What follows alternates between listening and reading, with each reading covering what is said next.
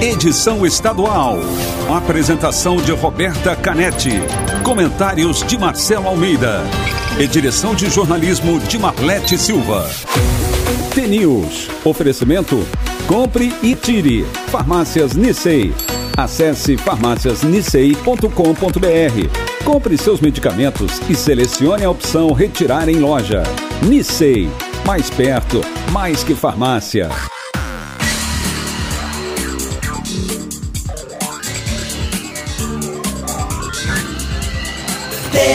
News.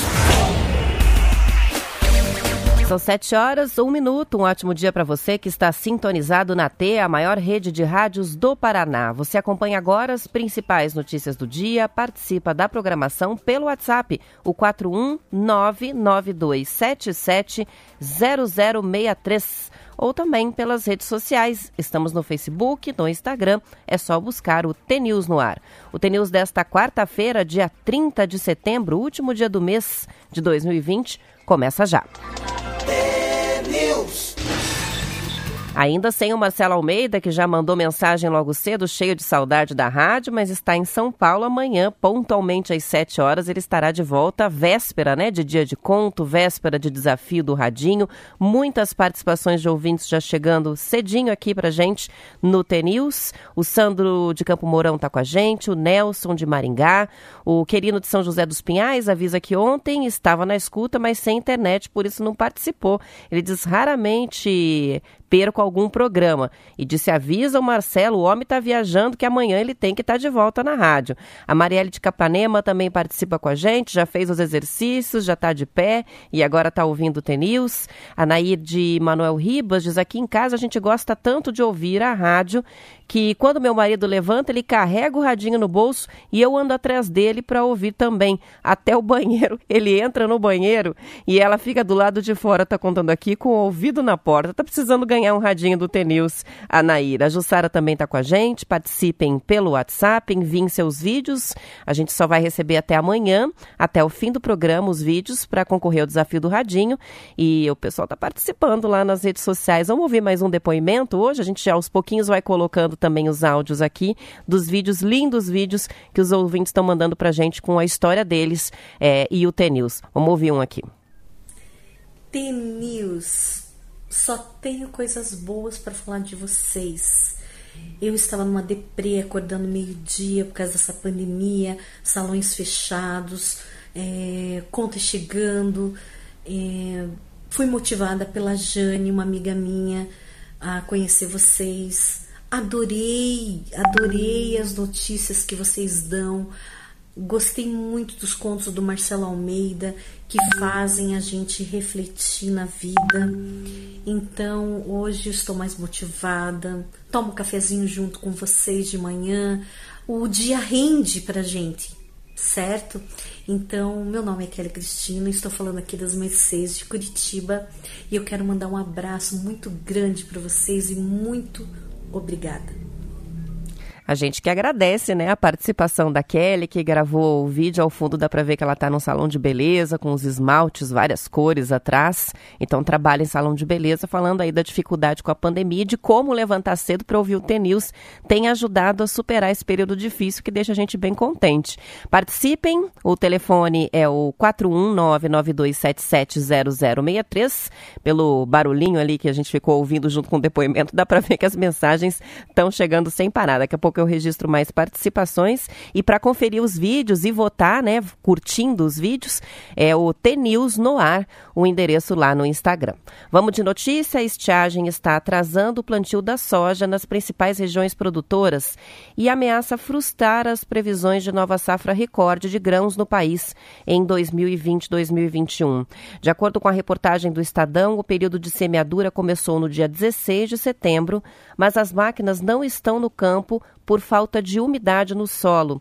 Em algumas regiões não cai chuva com volume há 60 dias. Se a estiagem persistir, os produtores podem ficar sem a janela para plantar a safra de milho no início do próximo ano, na mesma área, depois da colheita da soja. Na agricultura, esse termo janela define o intervalo de tempo considerado a melhor época para o plantio de culturas, levando em conta o menor risco de perdas de safra. Os meteorologistas estão prevendo um período de chuvas mais escassas nas principais regiões agrícolas do país até dezembro. O inverno nessas regiões já teve chuvas abaixo da média. A seca traz outro fator de preocupação para os produtores. Os incêndios que atingem matas estão devastando também áreas de cultivo cobertas com palhada para o plantio direto. E nessas áreas haverá perda de produtividade. Os resíduos da colheita anterior, as palhas e caules de milho, trigo e outras lavouras, triturados durante a colheita, protegem o solo dos raios solares, retêm a umidade e reduzem a erosão. São essenciais para o plantio direto sem a necessidade de revolver o solo, favorecendo também a ação de micro-organismos para a produção de matéria orgânica. A previsão da CONAB, a Companhia Nacional de Abastecimento, é de que a safra 2020-2021 atinja 279 milhões de toneladas de grãos, 8% mais do que anterior. Só a soja deve ter produção de 133 milhões, com 7% a mais do que a safra 2019. A projeção para o milho é de 112 milhões de toneladas, cerca de 9% a mais, dependendo do desempenho da terceira safra. Regiões que fazem a safra de milho no verão chamada de primeira safra, também estão com plantio atrasado. A soja só pode ser plantada depois do vazio sanitário, que é o período de 90 dias em que o cultivo é proibido para melhor controle de pragas como a ferrugem asiática. A data varia de acordo com a região, né, com o lugar. São 7 horas e 7 minutos. A gente vai saber agora como é que fica a previsão do tempo no estado para hoje com o Zé Coelho. Tempo e temperatura. Olá, Roberta, muito bom dia a você, aos amigos do Paraná. Tempo ensolarado em todo o estado do Paraná hoje. Durante a madrugada foi registrado uns pingos nas encostas de rios e Serra do Mar e Cândido Abreu e Ivaí também. Pode se repetir hoje muitas nuvens com registro de chuviscos ocasionais. Deve esquentar bastante também hoje. As temperaturas variando entre 31 graus no noroeste e 19 graus no sul do estado. Guaíra, umidade relativa do ar muito abaixo do ideal, na casa dos 15%. A mínima hoje 25 graus, a máxima pode chegar a 40 graus em Guaíra. Campo Mourão hoje será mais quente que ontem, sol entre nuvens, não chove, mínima 20 graus, máxima 38 graus. Jacarezinho, tempo firme, máxima 36, 36 graus hoje. Telemaco Borba hoje será mais quente que ontem, mínima 16, máxima 38 graus. Curitiba não chove, deve chegar a 32 graus de máxima os curitibanos se preparem, pois amanhã as temperaturas podem chegar a 36 graus na capital paranaense. Agora pela manhã, o nevoeiro também se forma em algumas regiões. Matinhos, dia de sol entre nuvens. Névoa agora pela manhã, pela manhã também, mínima 18 graus, máxima 29 graus. A umidade relativa do ar hoje sobre o estado está bem abaixo do ideal. Portanto, hidrate-se, Roberta. Obrigada pelas informações, Zé Coelho. Fica um alerta aí que o Zé colocou, que é bem importante com relação à hidratação, a cuidar, né? É uma época de, muito, de muitos problemas respiratórios por causa do tempo seco, agravado aí pela primavera.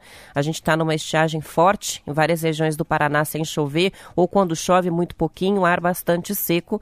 E tá aí, 36 graus de previsão de máxima em Curitiba. Imagina como é que vai ser no interior do Paraná os dias, né? Hoje, amanhã, sexta-feira, que vão ser dias bem quentes. Quer compartilhar com a gente, ouvinte, como é que está o tempo na sua região? Manda para cá informação, também fotos que depois a gente compartilha na nossa galeria do ouvinte lá no Instagram, com fotos muito legais. Na última semana a gente recebeu foto até de um pé de chuchu em cima de um telhado de uma construção do Centro Cívico de Curitiba. Bem legal a foto. Também fotos de abelhas, das formigas, é, de flores da primavera. Mandem para gente para compartilhar com os outros ouvintes no nosso Instagram. O número para a sua participação é o mesmo de sempre, o WhatsApp 41 99277 0063. São 7 horas e 10 minutos, hora do intervalo. Eu já volto com mais notícias do Paraná. É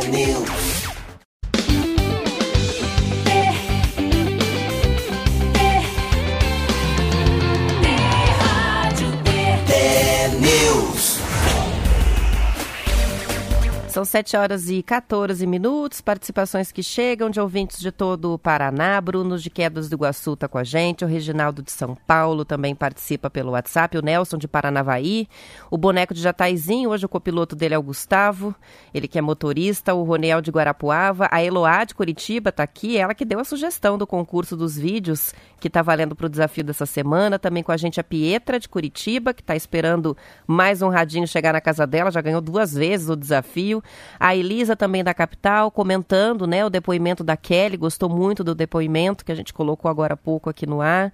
A Letícia, o Theo de Curitiba, mandou foto do amanhecer na capital, com a neblina e o sol já aparecendo, tá bem bonito o dia aqui. A Dayana também de Curitiba, Simão de Faxinal, Está com a gente aqui a Aline, o Gabriel de Guarapuava, o Adinaldo de Palmeira, na região dos Campos Gerais, o Luiz Rossi, o Gabriel de Pinhão, o Vitor de Apucarana e também o Plínio de Medianeira, que está passando por Cornélio Procópio e mandou uma foto linda. Ele disse viajando e sendo presenteado com essa coisa linda, um amanhecer colorido ali na região. É, dando sequência aqui aos depoimentos dos ouvintes do TNews, agora a gente vai para mais um, vamos acompanhar. Olá pessoal, sou Pedro Castanha de Campo Mourão, Paraná.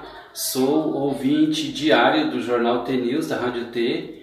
Todo dia, quando estou indo ao, do, ao trabalho, ouço no rádio do carro o jornal T News. Há muito tempo tenho essa rotina é, para começar o dia bem informado.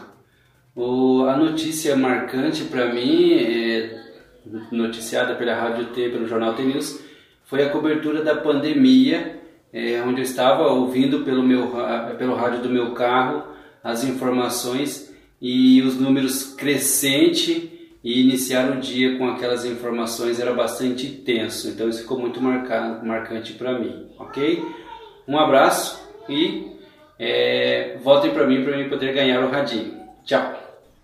Pedro Castanha está ganhando por enquanto a disputa. Ele está com 167 curtidas. Na sequência, a gente tem a Marielle em segundo lugar, está com 82 curtidas no post. E depois o Vaguinho, que vocês acompanharam o depoimento do Vaguinho ontem e chamou atenção, porque parece radialista profissional ele falando aqui para o T-News. Teve gente que ficou com vergonha de mandar vídeo, é, não se sente muito à vontade, mas toda semana é um desafio diferente. Nessa semana é vídeo, semana que vem a gente inventa outra coisa é, para quem não gosta de participar com com, o vídeo. Para notícia novo, o juiz Ricardo Soares Leite, da 10 Vara Federal de Brasília, revogou ontem a prisão preventiva de Walter Delgatti Neto e Tiago Eliezer. São acusados de invadir os celulares de autoridades no ano passado, incluindo o ex-juiz Sérgio Moro, então ministro da Justiça e Segurança Pública. A decisão do magistrado foi tomada depois dos dois réus conseguirem anular na segunda instância, por razões processuais, todas as audiências já realizadas na ação penal.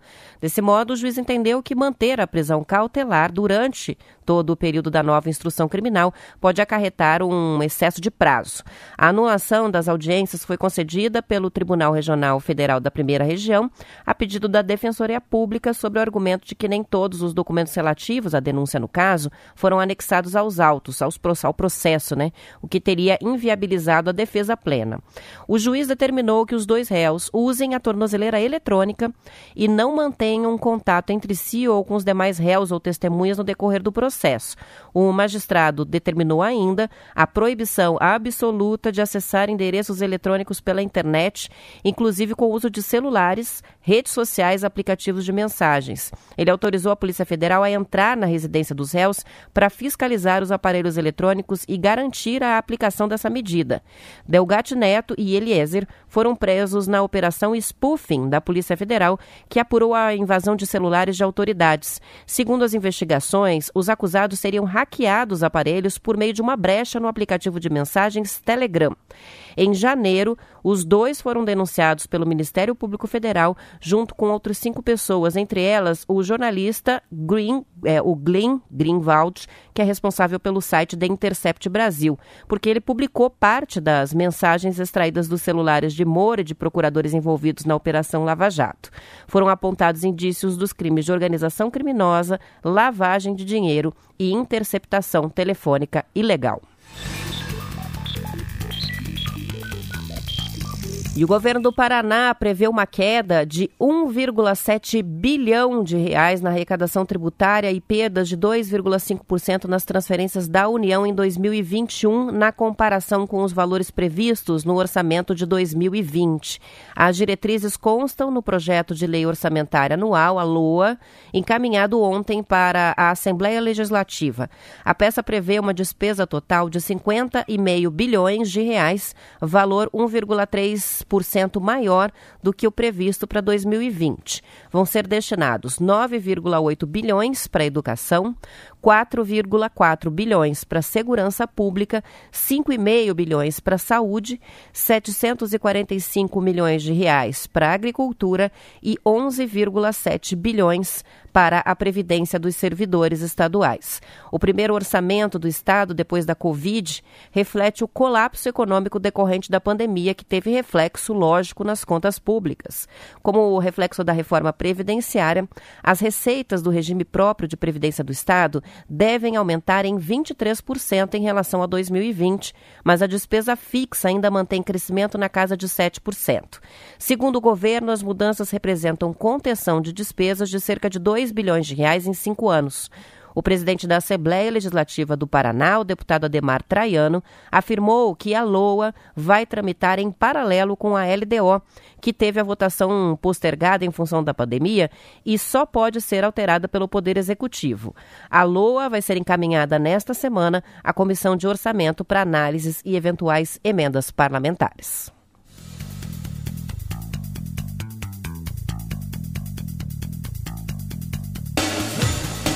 São 7 horas mais 21 minutos. Um novo fundo pretende destinar 68 milhões de dólares em 2021 à agricultura sustentável no país. A informação está na Folha de São Paulo. Segundo os responsáveis por este novo fundo, o valor deve ser ampliado ano a ano, podendo chegar a 1,4 bilhão de dólares em 2026, o que superaria o Fundo Amazônia, que até o ano passado havia recebido doações de 3,4 bilhões de reais. Lançada ontem, a iniciativa é uma parceria público-privada entre Embrapa, John Deere, a Singenta, Cocamar, Septis, Bradesco, Soesp, Instituto Brasileiro para o Desenvolvimento e Sustentabilidade e a JPG.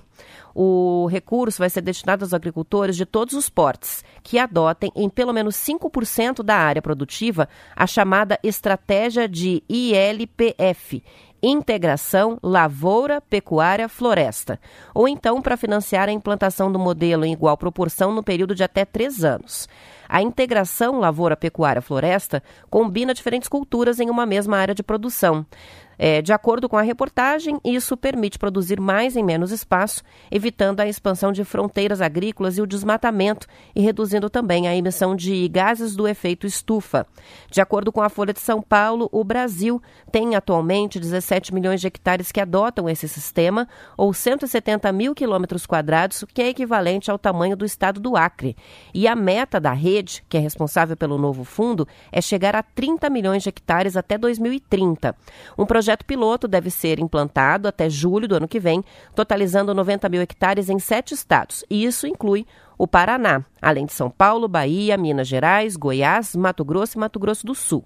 Gerido pela JPG e com o Bradesco como custodiante, a SAF, que é a cifra em inglês para financiamento facilitado para agricultura sustentável, deve reunir recursos de fontes filantrópicas, como bancos internacionais de desenvolvimento, também fundos soberanos, é, comerciais tradicionais também valem. O fundo começa como um, com um roadshow como se chama para os investidores privados, isso já a partir do dia 20 de outubro. A primeira rodada de captação de recursos privados vai ser destinada a 60 investidores reunidos no Laboratório de Inovação Global para Finanças Climáticas do IFC, que é o braço do Banco Mundial para o setor privado. Entre os critérios para que os fazendeiros possam acessar os recursos estão o cumprimento integral do Código Florestal, além de critérios de conformidade social, como não ter o nome inscrito na lista suja do trabalho análogo à escravidão ou não ter condenações por trabalho infantil. Além desse critério mínimo, vão ser analisadas 140 variáveis através de um sistema de monitoramento chamado de Trust Score. E quanto mais pontos o agricultor atingir, menores podem ser os juros para o financiamento. São 7 horas e 24 minutos. Antes da gente ir para a próxima notícia, vamos ouvir mais um depoimento. Vamos ver quem está chegando agora. Bom dia, eu sou a Regiane da Fazenda Rio Grande. Eu sou motorista carreteira, eu ouço o TNews todos os dias. E o que mais me marca no TNews são as mensagens diárias, principalmente os contos. E uma coisa que o Marcelo Almeida falou uma vez e marcou para minha vida para sempre, eu costumo passar essa mensagem para frente. É, na hora de você comprar alguma coisa, você se perguntar: eu quero, eu posso e eu preciso.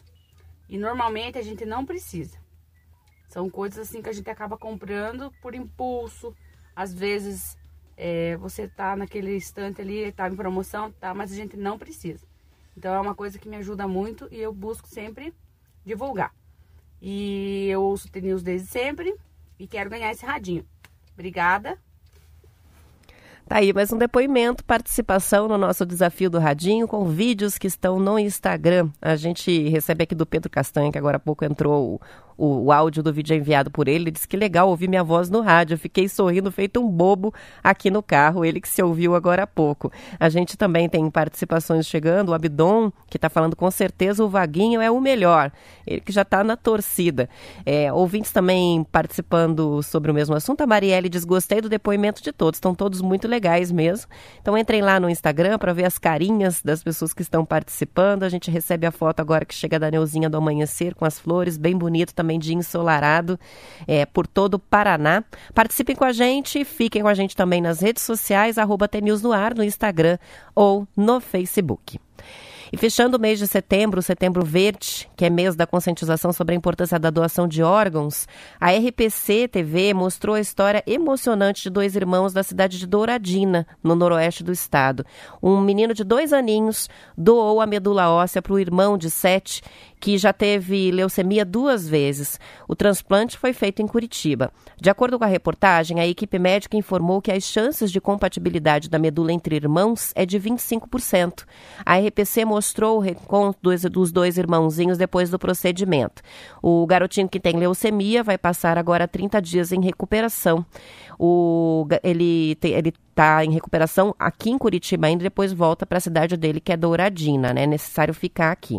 O Brasil tem hoje 5 milhões de voluntários na lista de doadores de medula, enquanto 850 pessoas esperam na fila por um doador compatível. Com a pandemia, o número de registros para doação de medula óssea no Paraná caiu pela metade, segundo a reportagem da RPC.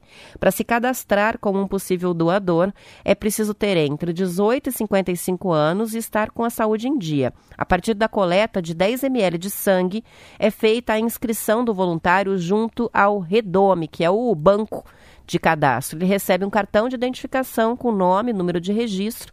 Então, quem quiser se cadastrar nesse nome deve procurar o hemocentro mais perto do local onde mora e falar que quer ser cadastrar para ser doador de medula óssea.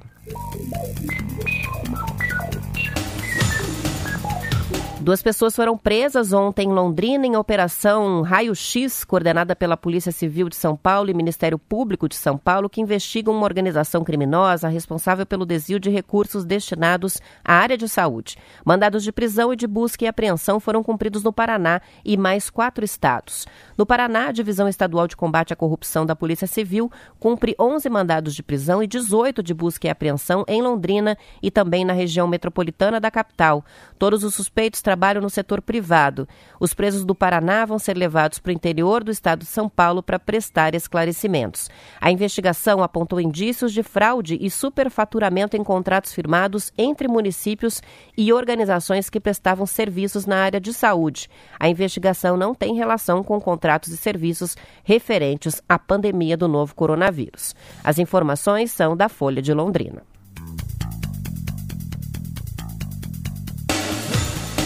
E o portal G1 Paraná mostrou em uma reportagem como o que podia ir para o lixo virou a principal matéria-prima para uma moradora de Foz do Iguaçu realizar o sonho de ter a casa própria. A educadora social Doris Dias construiu uma casa com 10 mil garrafas recicladas. A casa de vidro já tomou forma e está na reta final de construção na Vila C. A reportagem conta que depois de casar e ganhar parte do terreno dos pais, Doris fez orçamentos para construir uma casa convencional, mas os materiais tradicionais com madeira e tijolos, estavam bem acima do orçamento viável para ela. Então, ela teve a ideia de fazer a casa de garrafas, depois de fazer uma festa de casamento em setembro do ano passado, usando só materiais recicláveis. Com doações da comunidade e buscando a matéria-prima pelas ruas de Foz do Iguaçu, as garrafas né, de vidro, ela e o marido, Robson Lopes, juntaram milhares de garrafas e começaram a construção em abril deste ano. Para conseguir terminar a casa, eles estão com uma campanha online para arrecadar dinheiro. Além disso, pedem doações de materiais como janelas, portas e fios elétricos.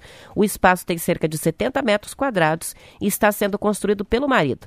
A sustentação da estrutura foi feita com ferro, as paredes com garrafas de 600 ml e cimento. Até o momento, o casal gastou pouco mais de 3 mil reais. Já pensou construir uma casa e gastar 3 mil reais? De acordo com a Secretaria de Planejamento e Captação de Recursos, a obra pode ser regularizada pela Prefeitura na fase de construção ou dois anos depois da conclusão. No caso de imóveis irregulares, segundo a Secretaria, o proprietário precisa providenciar o projeto da obra, documentação de posse do imóvel, os documentos pessoais e protocolar um pedido de regularização na Prefeitura, que é o casal prova provavelmente vai fazer. Se houver alguma dúvida sobre as reformas e construções, o município ressalta que o morador deve buscar orientações na Secretaria para evitar transtornos futuros com essa regularização. De acordo com o secretário de Planejamento, Ednardo Aguiar, o material usado para construção, como as garrafas de não é analisado no momento de regularizar um projeto, mas o proprietário deve avaliar se o tipo de material escolhido não oferece nenhum risco aos moradores. São sete e meia, a gente termina a edição estadual por aqui. Amanhã voltaremos pontualmente às sete para todo o estado com a presença do Marcelo Almeida. Depois do intervalo, noticiário local. Uma ótima quarta-feira para você.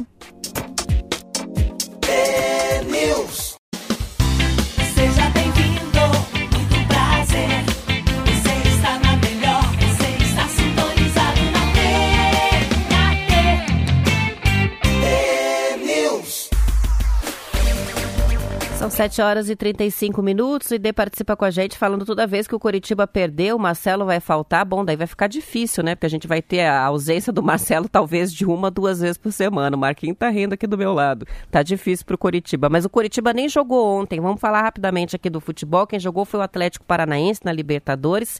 Está classificado para as oitavas, oitavas de final da Copa Libertadores. A vaga foi garantida ontem à noite na Arena da Baixada com empate de 0 a 0 com o Jorge Wilstermann pela quinta rodada da fase de grupos. Com o resultado, o Atlético ficou na liderança isolada com 10 pontos, seguido do Wilstermann, depois o Penharol e o Colo-Colo. Na sexta e última rodada da fase de grupos, o Furacão joga no Uruguai contra o Penharol.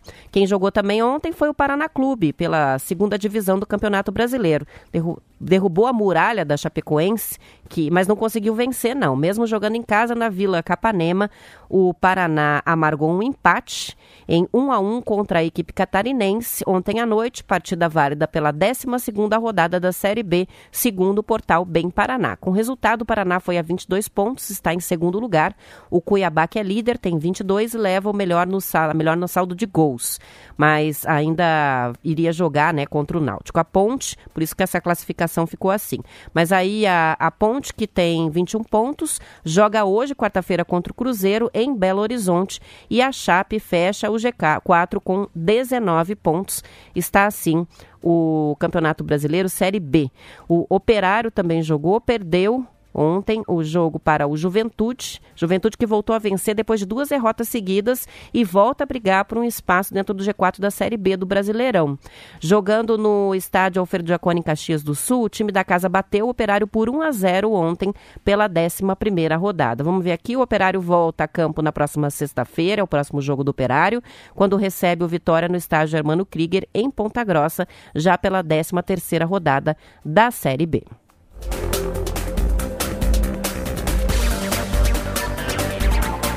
A Kelly, agora há pouco a gente colocou o vídeo dela, participação no desafio do Radinho, tá mandando mensagem pra gente pelo WhatsApp, ela que mora em Curitiba, nas Mercedes, dando um bom dia para todo mundo, escrita animada aqui, bom dia, flor do dia, disse a Kelly.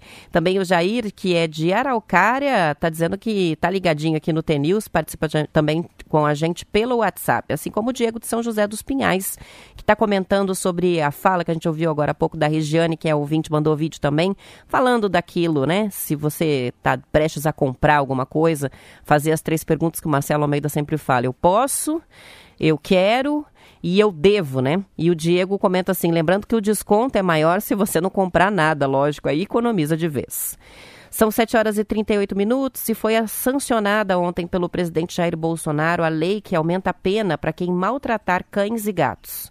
A Lei 1095 estabelece reclusão de 2 a 5 anos além de multa e proibição de guarda para quem praticar abuso, maus tratos, ferir ou mutilar cães e gatos. Crimes com apenas de até dois anos são considerados de menor potencial ofensivo e a condenação normalmente é convertida em pena alternativa, como a prestação de serviços, e o agressor não fica preso. Nada muda com relação aos outros animais. A alteração da lei vinha sendo pedida inclusive pelas delegacias especializadas nesse tipo de crime, cujos titulares alegam que não há como desestimular as violências cometidas contra cães e gatos porque os agressores não são punidos. Havia dúvidas se o presidente sancionaria a lei, que ele considerou exagerada. Mas Bolsonaro chegou a falar que faria uma enquete com a população antes de tomar a decisão. Na cerimônia de ontem, ele disse que recuou diante da pressão feita pela esposa, Michele Bolsonaro, que era a favor da lei. E posou, inclusive, é, com um cachorro numa foto o presidente ontem.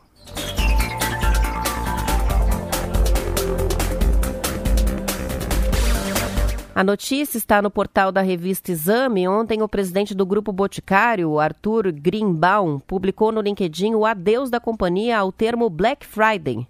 Após dezenas de empresas se pronunciarem antirracistas por meio de compromissos como a destinação de verba para programas sociais ou a contratação ativa de funcionários negros, o Boticário busca chamar a atenção do mercado sobre a origem do termo Black Friday e pensar em novas possibilidades. Há dois meses da promoção, um dos períodos mais relevantes do ano para varejo e data mais importante para o comércio eletrônico em todo o mundo, o Boticário levanta o debate sobre a ausência de dados científicos que comprovem que este nome realmente não está relacionado à questão da escravatura.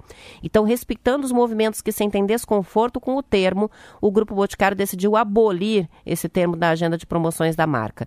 Na publicação, o executivo da marca comenta ainda que os compromissos da companhia com a promoção da diversidade e da inclusão, com práticas desde 2013 para a equidade de gênero, pessoas com deficiência, pessoas de diferentes gerações e raças. Para as iniciativas de equidade étnico-racial, por exemplo, a grupo de afinidade além da pele e o apoio de especialistas ao Boticário. O período de descontos vai continuar existindo para o Boticário em 2020, mas com um novo nome para a ocasião, que vai ser Beauty Week, a Semana da Beleza, e não mais Black Friday.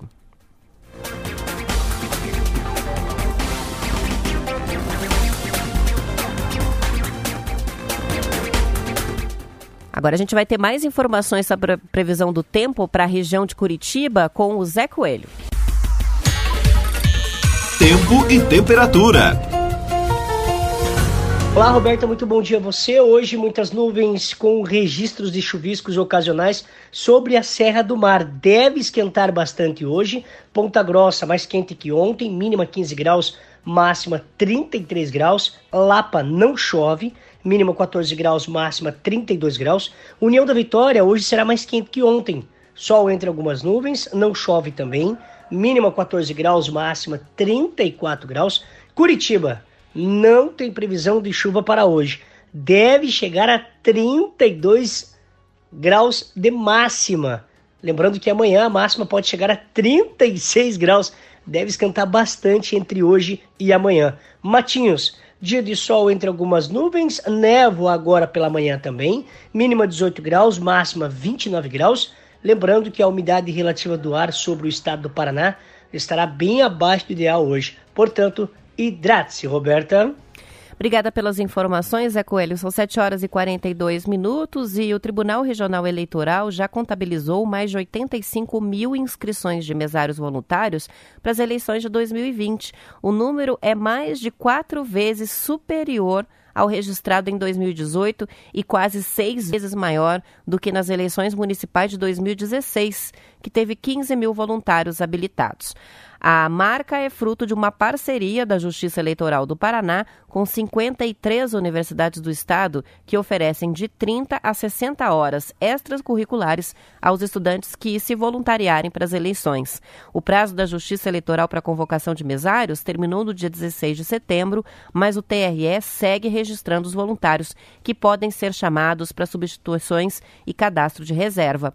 Além das horas para os estudantes, quem é mesário tem direito à dispensa do trabalho pelo dobro de dias da convocação, além de outros benefícios. No Paraná, são necessários 85 mil mesários para trabalhar em 21.303 sessões eleitorais distribuídas em 4.801 locais de votação nos 399 municípios do estado. Está aí o resultado de uma ideia bastante inteligente, né? Então, com a dificuldade de preencher as vagas para trabalhar de mesário e todo o receio é, com relação ao comportamento do eleitor em ano de pandemia, pandemia, né, a preocupação é com o afastamento de pessoas que podem alegar é, a, a, serem de grupo de risco, por exemplo, para não participar é, presencialmente como mesário nos locais de votação.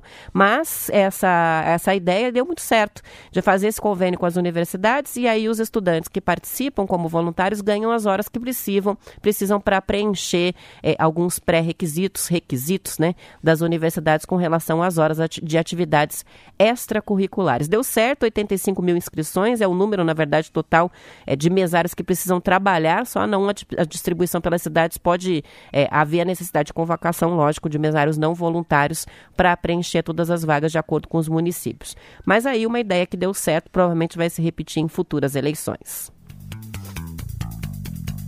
Mais de um terço, ou 34% dos estudantes brasileiros de 15 anos, já repetiram de ano menos uma vez, o que coloca o Brasil com a quarta pior marca entre 79 países participantes do PISA, Avaliação Internacional da Educação Básica. Pior que o Brasil em termos de reprovação, apenas estão a, a Marrocos, a Colômbia e o Líbano. O aluno que repete tem maior chance de deixar a escola futuramente, mostram as pesquisas. Por causa das reprovações, dois de cada dez estudantes brasileiros de 15 a 17 anos estão na escola, mas não chegaram ainda ao ensino médio. Uma outra dificuldade do sistema educacional brasileiro aparece no uso de novas tecnologias. Enquanto a média nos países ricos é de cerca de um computador por estudante, no Brasil são 10 alunos por equipamento. Esses dados integram o relatório da Organização para a Cooperação e Desenvolvimento Econômico divulgados ontem. As informações são da Folha de São Paulo. São 7 horas e 45 minutos. Vamos ao intervalo e já voltamos com mais informações de Curitiba e região metropolitana.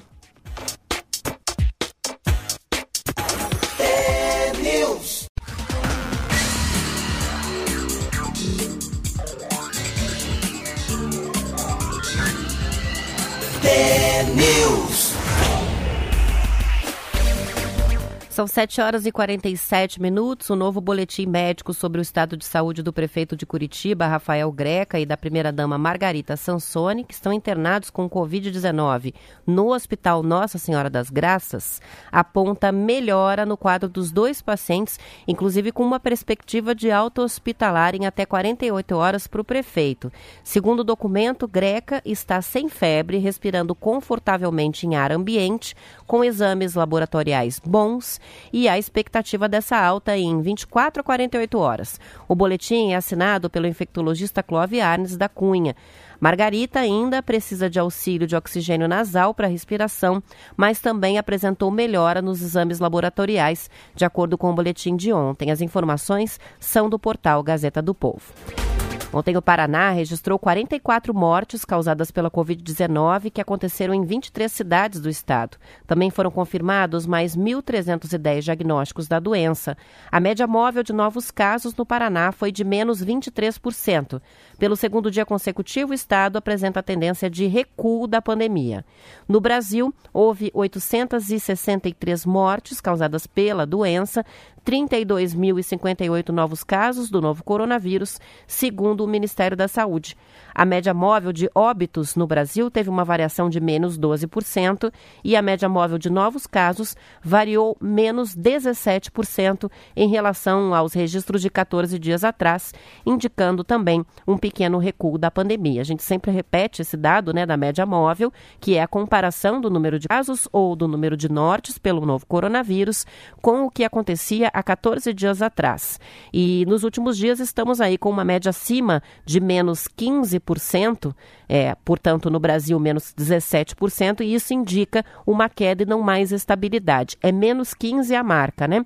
Se tem mais 15, é ascensão, menos 15 começa o declínio. A faixa que fica entre dois, esses dois percentuais indica estabilidade. Então, estamos realmente já há alguns dias com queda nos dois índices, tanto no Paraná quanto no Brasil, mas vamos acompanhando diariamente. A gente, desde o início da pandemia, tem trazido o boletim diário com os casos, registros de mortes, tanto no Brasil quanto no Paraná, aqui no TENIS.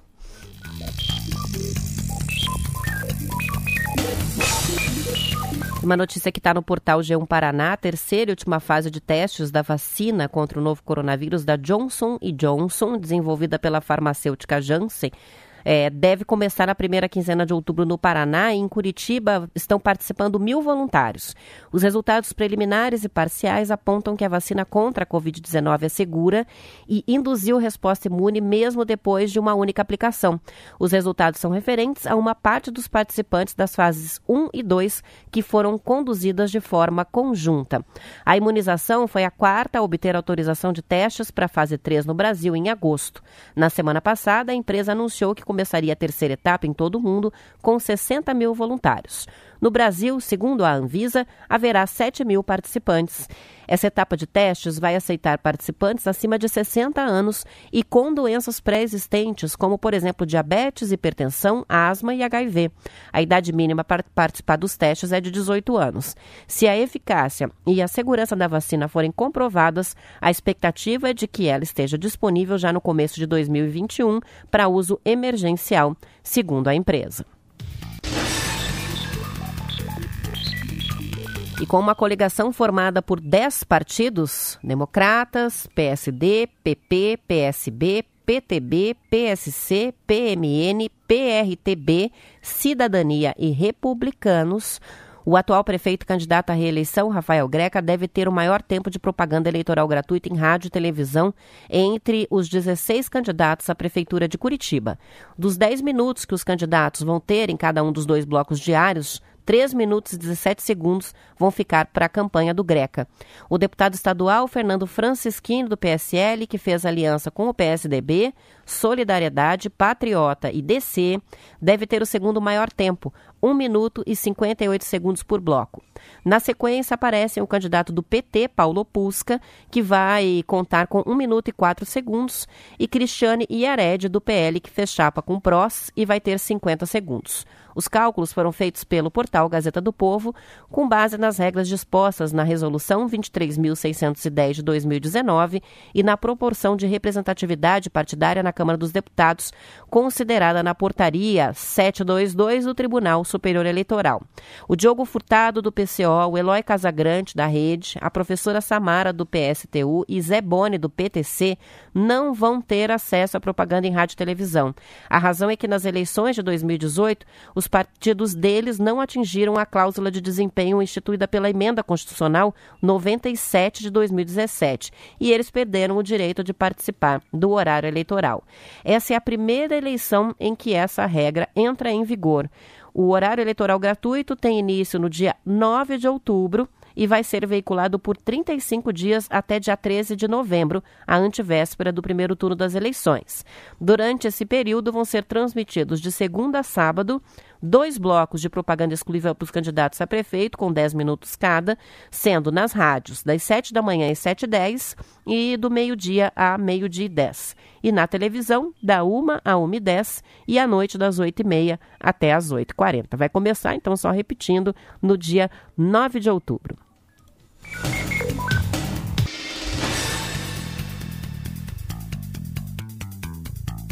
Quem que está animado aí com horário eleitoral gratuito? Participe com a gente. Inclusive vai ter, é, interferir de certa forma aqui no, no TNews, porque o horário eleitoral começa às 7, vai até às 7h10. Mais para frente a gente confirma como é que fica essa programação, mas interfere na programação regular de rádio e televisão. Ah, enfim, faz parte do jogo, 35 dias de propaganda, também uma oportunidade para quem não tem acesso às redes sociais ou à internet, de na televisão conhecer os candidatos e fazer a sua escolha, principalmente entre os vereadores, é muito candidato e muito difícil com uma campanha restrita, como a gente vai ter, com pandemia, a dificuldade dos eventos presenciais, do candidato se apresentar nos eventos da cidade, de cada uma das cidades. Os canais vão ser só esses, né? A televisão, o rádio e as redes sociais.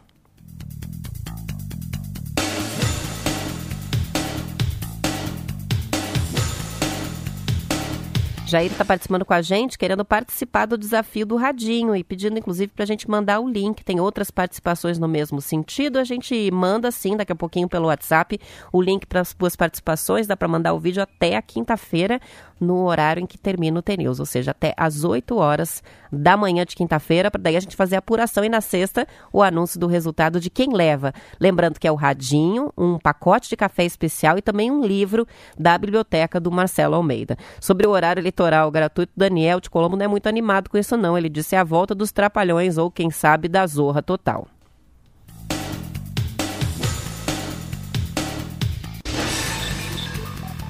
Matéria que está no portal Bem Paraná, em semanas recentes, vários municípios do Paraná registraram episódios de céus encobertos por nuvens cinzas em plena luz do dia sem qualquer indício de chuva.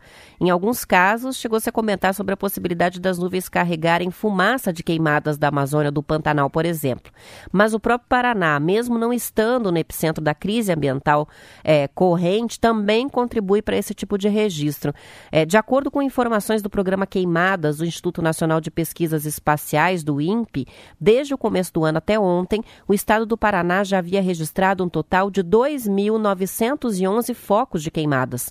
Na comparação com os nove primeiros meses do ano anterior, temos um aumento de 3% no total de ocorrências. Na comparação com o mesmo período de 2018, o aumento é de 36,5%. Na série histórica do INPE, que começou lá em 98, a média anual tem sido de 3.880 focos por ano, sendo que até hoje o o ano com maior número de registros foi 2003, com 10.866 focos. E o menor foi o ano de 2001, um ano em que registra foram registrados 1.270.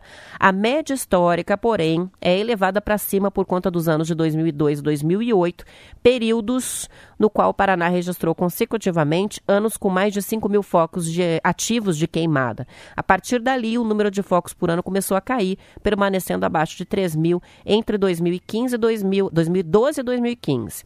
Aí, no ano de 2016, foram 4.151 ocorrências. O número caiu no ano seguinte, também em 2018. Em 2019, Aí já foram mais de 3 mil registros, 3.314, e esse ano a tendência é de aumento, especialmente por causa da situação de estiagem. Ainda de acordo com a reportagem do BEI Paraná, a boa, boa notícia é que o Paraná se aproxima do fim da temporada de queimadas, que costuma acontecer entre os meses de agosto e outubro. É o período que concentra mais de 60% do total de focos de incêndio já localizados pelo INPE. O longo período de estiagem é motivo de preocupação e, como a baixa umidade e a vegetação cega, as condições facilitam a propagação do fogo.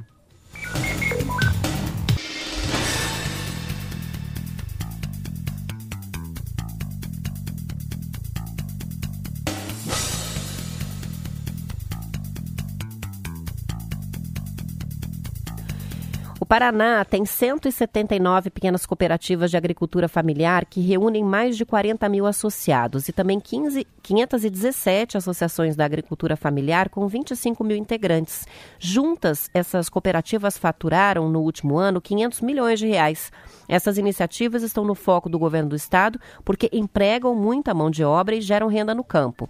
Em um encontro virtual sobre o assunto, o secretário de Agricultura e Abastecimento, Norberto Otigara, apresentou uma ação mais agressiva de crédito para atender a agricultura familiar por parte de instituições do governo do Paraná, como a Agência de Fomento e o BRDE, o Banco Regional de Desenvolvimento do Extremo Sul.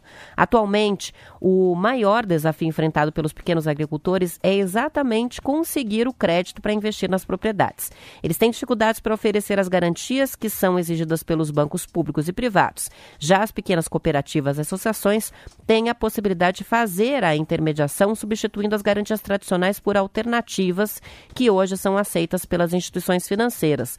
Segundo o secretário, vai ser encaminhado à casa, pela Casa Civil ou para a Casa Civil adequações à lei de subvenção econômica, introduzindo o conceito de juro zero, que pode chegar ao máximo de 3% para projetos nas áreas de olericultura, frutas, flores, leite, carnes, peixe, erva mate, pinhão, seda café e agroindústria familiares, envolvendo as cooperativas de agroindústria familiar do Estado. São 7 horas e 59 minutos. O TNews vai ficando por aqui. Amanhã estaremos de volta às 7 em ponto, com o Marcelo Almeida de volta de São Paulo. Uma ótima quarta-feira para você, ouvinte. Obrigada pela companhia e pela audiência. Até amanhã.